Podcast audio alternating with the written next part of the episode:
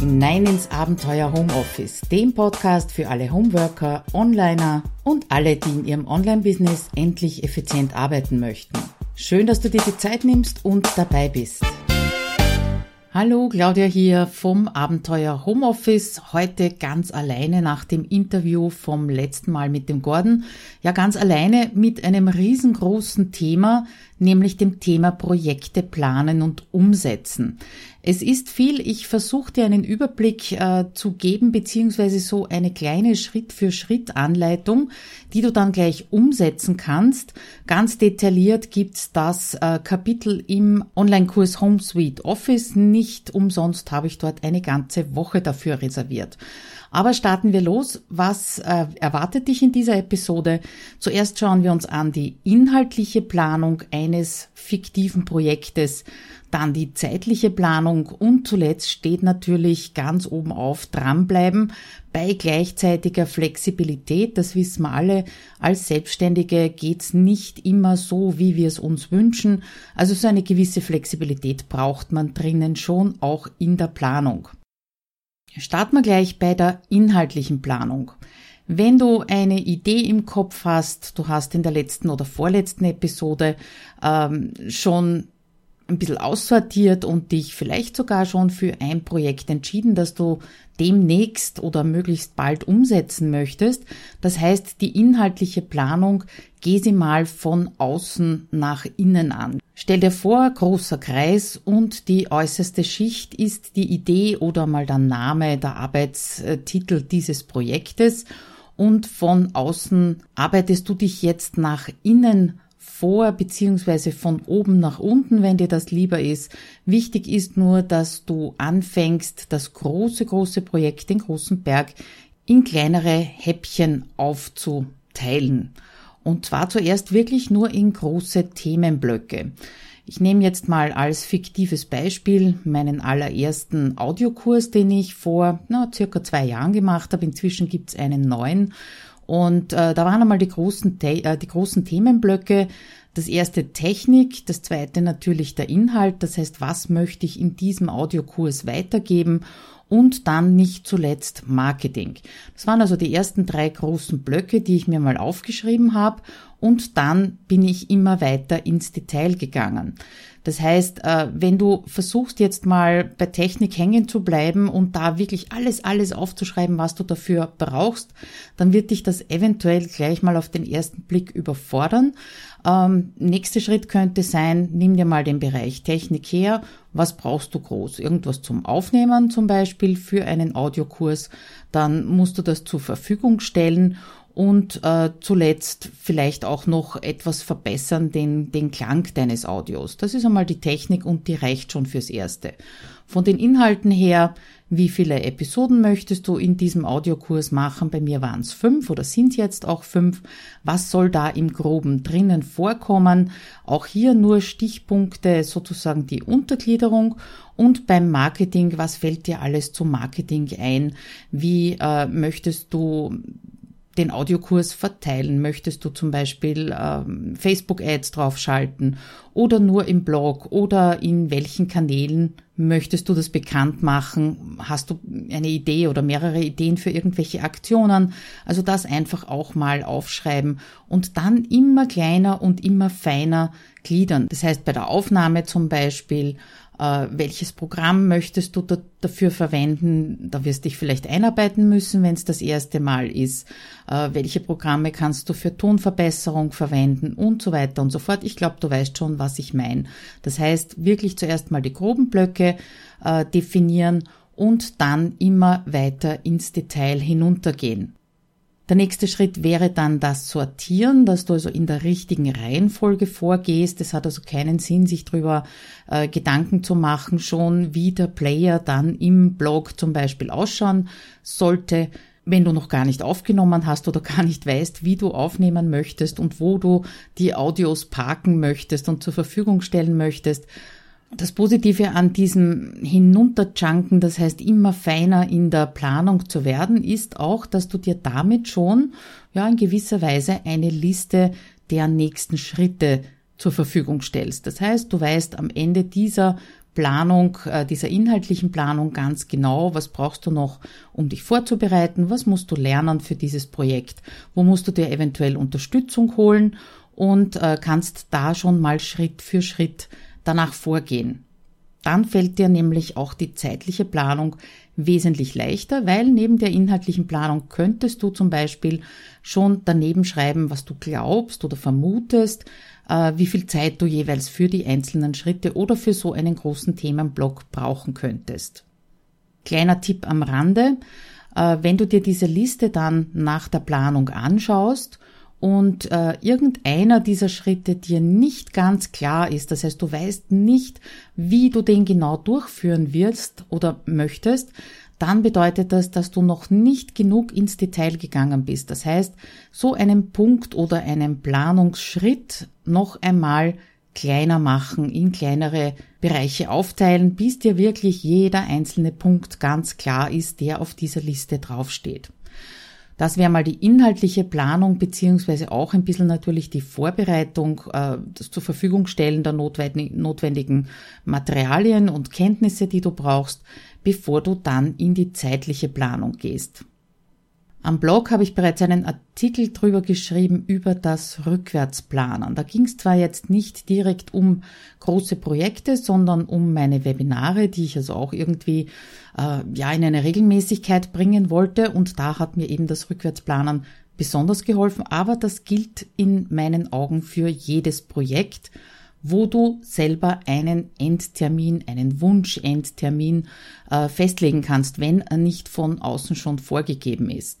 Es gibt natürlich auch Projekte, da kannst du überhaupt nicht absehen, äh, wann die zu Ende sein werden oder wann du damit fertig sein wirst. Das sind also so Altlasten zum Beispiel, beziehungsweise Projekte, die etwas länger dauern.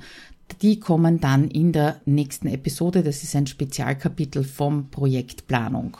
Was dir das Rückwärtsplanen bringt, ist einerseits einmal ein Ziel natürlich, auf das du zeitlich hinarbeiten kannst, baut einen gewissen Druck auf, auch da aufpassen, dass der Druck also nicht zu heftig wird, dass du all deine anderen Aktivitäten also auf Null runterfährst sozusagen, kann manchmal notwendig sein, muss aber nicht unbedingt.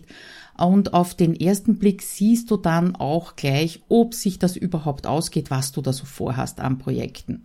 Das kann auch wichtig sein, zum Beispiel fürs Marketing, weil nur mit so einer zeitlichen Planung äh, weißt du, wie lang brauche ich für Produktion, wie lang brauche ich für Marketing, wann musst du mit Marketing überhaupt beginnen, damit das Projekt, ich rede jetzt natürlich von Online-Projekten, äh, vielversprechend ist. Ja, und wenn du im Zuge dessen, im Zuge der Rückwärtsplanung draufkommst, das kann sich überhaupt nicht ausgehen, dann ist es jetzt noch früh genug, zum Beispiel den äh, Veröffentlichungstermin etwas nach hinten zu verschieben, damit du eben nicht ins Trudeln kommst. Ich mache ganz gerne eine Grobplanung zuerst auf Monatsebene. Da habe ich mal beim Tabellenexperten einen Blogbeitrag, einen Gastartikel drüber geschrieben, den verlinke ich dir dann auch in den Show Notes. Äh, die Grobplanung ist auf Monatsebene, das heißt, äh, ich schaue mal, wie viele Monate, wenn es überhaupt Monate sind, werde ich wohl brauchen anhand meiner inhaltlichen Planung, äh, um das Ganze umzusetzen. Das ist nichts anderes als im Prinzip ein Balkendiagramm in Excel eben mit mittelgroben Blöcken.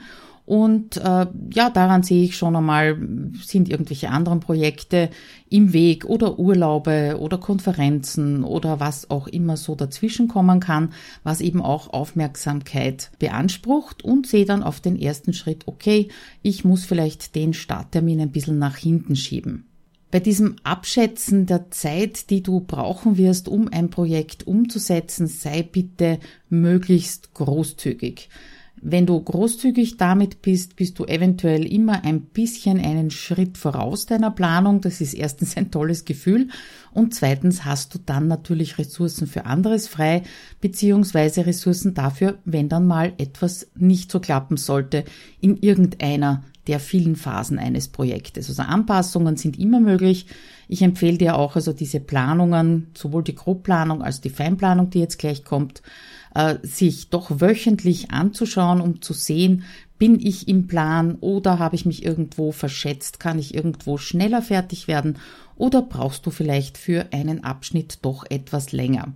Das also die Grobplanung auf Monatsbasis und dann teile ich das wieder auf in einem neuen Excel-Sheet in die Feinplanung, die geht dann auf Wochenebene.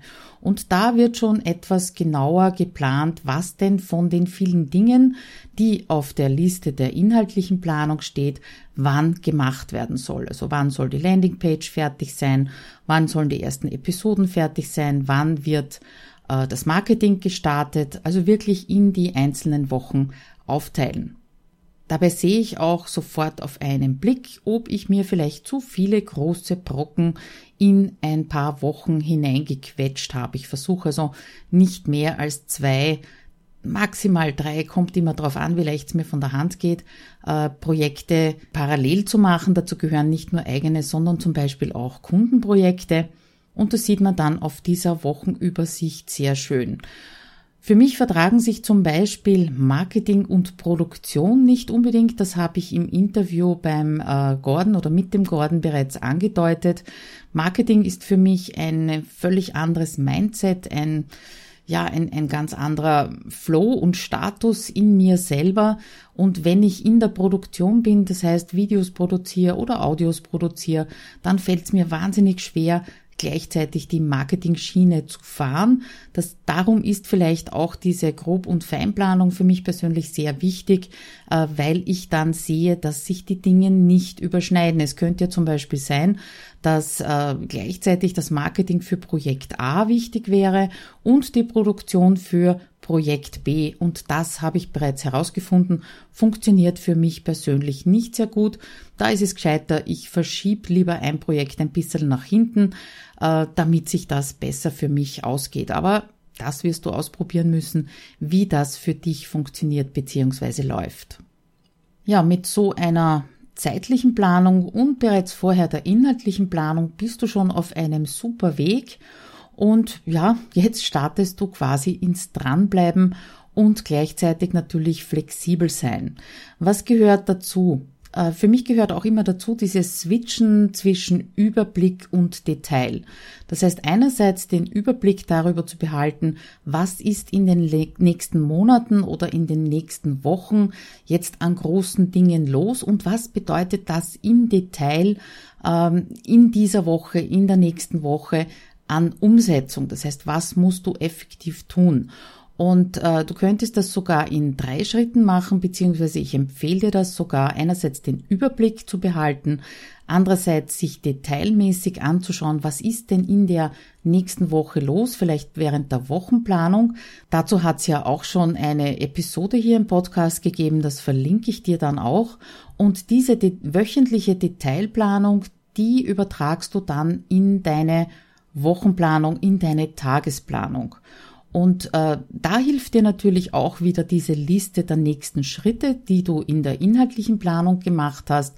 Das heißt, äh, selbst wenn du jetzt in der Wochenübersicht äh, nur ein Schlagwort stehen hast, was eigentlich die Überschrift für viele, viele Einzelschritte ist, dann hast du ja die erst, hast du ja die Einzelschritte bereits festgehalten und kannst die dann in deine Tage, in deine Woche einplanen. Und gerade diese nächsten Schritte sind irrsinnig wichtig. Ich habe es, glaube ich, schon mal erwähnt, dass du den, den direkten Blick, den Fokus immer auf diese nächsten Schritte oder den nächsten großen Schritt halten solltest. Zwar mit so einem Blick von der Weite auf den ganzen Berg, aber beim Tun, beim Umsetzen und beim Dranbleiben unbedingt immer beim nächsten Schritt bleiben, mit dem Fokus dort bleiben, damit du dich erstens nicht verzettelst und zweitens nicht der Frust aufkommt, weil vielleicht der Weg doch noch eine ziemliche Weile dauern wird, bis das ganze Ding fertig ist. Dieser nächste Schritt, auf den du schaust, der muss auch immer völlig klar sein. Dir selber muss völlig klar sein, was du da zu tun hast, was du dazu brauchst und äh, ja, was du vielleicht noch benötigst und nicht hast, damit du nicht ins Stocken kommst. Ich erlebe immer wieder, nicht nur bei mir, sondern auch bei meinen Kunden, dass Projekte immer dann ins Stocken kommen, wenn sie nicht ganz genau wissen, wie sie den nächsten Schritt genau anpacken. Also auch diese Zeit muss eingeplant werden und äh, muss im Auge behalten werden, damit der nächste Schritt eben völlig klar ist. Was auch dazu gehört, äh, habe ich schon vorhin angedeutet, bei der Grobplanung und Feinplanung ist so eine gewisse Erfolgskontrolle und Anpassung des Plans. Das ist eben die Flexibilität dabei. Äh, da wird der Wochenrückblick dann immer wichtiger, wenn du eben an Projekten arbeitest. Der Wochenrückblick darauf, was hat funktioniert, was hat wie lang gedauert, was ist mir dazwischen gekommen, äh, was könnte nächste Woche aufgrund dessen wieder dazwischen kommen, um eben die Planung anzupassen und natürlich auch das Dranbleiben abzusichern. Also einerseits der Wochenrückblick und die Wochenplanung gerade bei Projekten sehr wichtig und andererseits auch, äh, wie ich es in meinem, in meinem Cockpit mache, die einzelnen Tätigkeiten zu bündeln und Phasen abwechseln aber nicht verwischen. Was meine ich damit? Ähm, in Zeitblöcken arbeiten hatten wir im Podcast auch schon. Nimm dir vielleicht mal einen halben Tag Zeit, um zu produzieren und dann wieder einen halben Tag, um vielleicht Dinge zu machen, die dich nicht so beanspruchen und erst am nächsten Tag dann weiter produzieren beziehungsweise halt einen Marketingblock einbauen. Wenn du dir nicht sicher bist, dass äh, dir das wirklich Zeit spart dann probier es einfach aus. Ich habe das auch nicht anders gemacht. Zuerst habe ich meine Audios äh, fertig gemacht, inklusive der Seite, auf der ich sie also veröffentlicht habe, eines nach dem anderen. Und später bin ich dann dazu übergegangen, eben zuerst alle Audios vorzubereiten, dann alle einzusprechen, dann alle zu schneiden und so weiter und so fort und habe jeweils die Zeit einfach mitgetrackt und gestoppt. Und ich muss sagen, ich habe mir lockere 30 Prozent der Gesamtzeit erspart, indem ich eben in einem Modus für längere Zeit, drei, vier Stunden circa, gearbeitet habe. Wenn du dir nicht sicher bist, probier es einfach aus. Ich habe auch schon mit, äh, mit Onlinern gesprochen, die gemeint haben, nein, also dieses äh, im Blöcken arbeiten liegt ihnen gar nicht. Es ist für sie auch für die Motivation besser, wenn sie ein Ding sozusagen fertiggestellt haben von A bis Z. Also wie gesagt, einfach ausprobieren. Rein von der Zeit her habe ich mir eben was erspart, aber äh, ich hatte da auch nicht so Schwierigkeiten mit der Motivation dabei. Dann würde ich sagen, wir fassen noch mal kurz zusammen. Zuerst die inhaltliche Planung, gehe mal von den größten Brocken aus und verfeinere die dann immer mehr, damit du wirklich einen äh, Plan hast, einen Schritt für Schritt Plan hast, was du jeweils zu tun hast. Das Ganze schätzt du dann zeitlich ab versuchst einen Endtermin festzulegen und dann von diesem Endtermin rückwärts zu planen, anhand der Schätzungen, die du ja bereits bei der inhaltlichen Planung gemacht hast. Mach zuerst eine Grobplanung auf Monatsebene, dann die Feinplanung runtergebrochen auf die Wochenebene und jede Woche schaust du dann, wie schaut's in der nächsten Woche aus? Kriege ich das wirklich unter, was ich vorgehabt habe? Das heißt, die Detailplanung dann in den Tag hinein immer mit dem Blick auf den nächsten Schritt, auf die nächsten Schritte, die in dem Projekt zu tun sind. Und Wochenrückblick, Wochenplanung für Erfolgskontrolle und die Anpassung von deiner Planung. Das wird immer wieder mal sein müssen. Ich denke da nur an meinen Podcast Countdown. Da habe ich also auch einige Male zwar geplant, aber schon im Hinterkopf gehabt, oh, ob sich das ausgeht, das wird eher eng und musste also dann umplanen. Aber unterm Strich ist sich dann doch alles ausgegangen. Ja, und wenn du dich in der letzten Episode dieser Einsteigerserie bereits für ein Projekt entschieden hast, dann würde ich sagen, starte los, geh die einzelnen Schritte durch. Wenn das jetzt im Audio nicht so gut äh, für dich war zu verfolgen, dann geh auf die Shownotes unter abenteuerhomeoffice.at schrägstrich 010, also 010 für die zehnte Folge und dort habe ich dir die einzelnen Schritte zusammengeschrieben, damit du sie einfach durchgehen und abhaken kannst. Spannend wäre es natürlich, wenn du mir hinterlässt, welches Projekt du dir ausgesucht hast, welches du umsetzen möchtest und wie es dir mit dieser inhaltlichen und zeitlichen Planung geht. Das würde ich besonders spannend finden. Vielleicht fehlt dir irgendetwas dabei, dann können wir das gerne äh, in den Kommentaren diskutieren. Ja, zum Schluss als Fazit auch die Planung oder diese Art der Planung, die muss nicht perfekt sein. Es geht darum, dass du weißt, was die nächsten Schritte sind. Es wird immer wieder passieren dazwischen, dass du zum Beispiel äh, bei der Detailplanung dann draufkommst, ups, da fehlt mir doch irgendetwas, da stimmt die Reihenfolge nicht, da muss ich mich zuerst um etwas anderes kümmern. Aber das ist eben die Flexibilität, die das ganze System beinhaltet, wo du auch verschieben kannst beziehungsweise einzelne Schritte austauschen kannst. Der Rest ergibt sich meistens dann im Tun. Ebenso, wie gesagt, äh, in der Feinplanung fällt dann unter Umständen auf, dass dir doch noch ein Steinchen im Puzzle fehlt. Äh, dann bleibst du einfach dran und baust das wieder neu ein. Ja, ich hoffe, das hat dir jetzt so einen kleinen Überblick beziehungsweise auch ja Lust aufs nächste Projekt gemacht, das mal anzugehen mit diesem Schritt für Schritt Plan. Wie gesagt, über Feedback freue ich mich und worüber ich mich auch freue, sind natürlich Rezensionen und Sternchen auf iTunes. Ich gehe jetzt mit der zehnten Episode, bin ich, kratze ich schon an den 5000 Downloads, habe schon etliche Rezensionen und äh, Bewertungen bekommen, freue mich natürlich über jede einzelne und jede einzelne hilft auch mir dabei, den Podcast etwas bekannter zu machen und anderen Homeworkern mit den Inhalten weiterzuhelfen. Ja, und wenn du nicht sicher bist, wie das funktioniert mit den Rezensionen und mit den Bewertungen, dann findest du unter jeder einzelnen Episode in den Show Notes einen Link zu einer Seite, wo ich dir ein paar Anleitungen zusammengestellt habe, damit es leichter funktioniert. Ja, ich freue mich auf ein Wiederhören. Wie schon gesagt, beim nächsten Mal geht's um Projekte ohne Endtermine und um Altlasten. Ich schätze, da werden wir auch etwas finden, was du umsetzen möchtest. Schöne Zeit bis dahin und alles Liebe, deine Claudia. Ciao.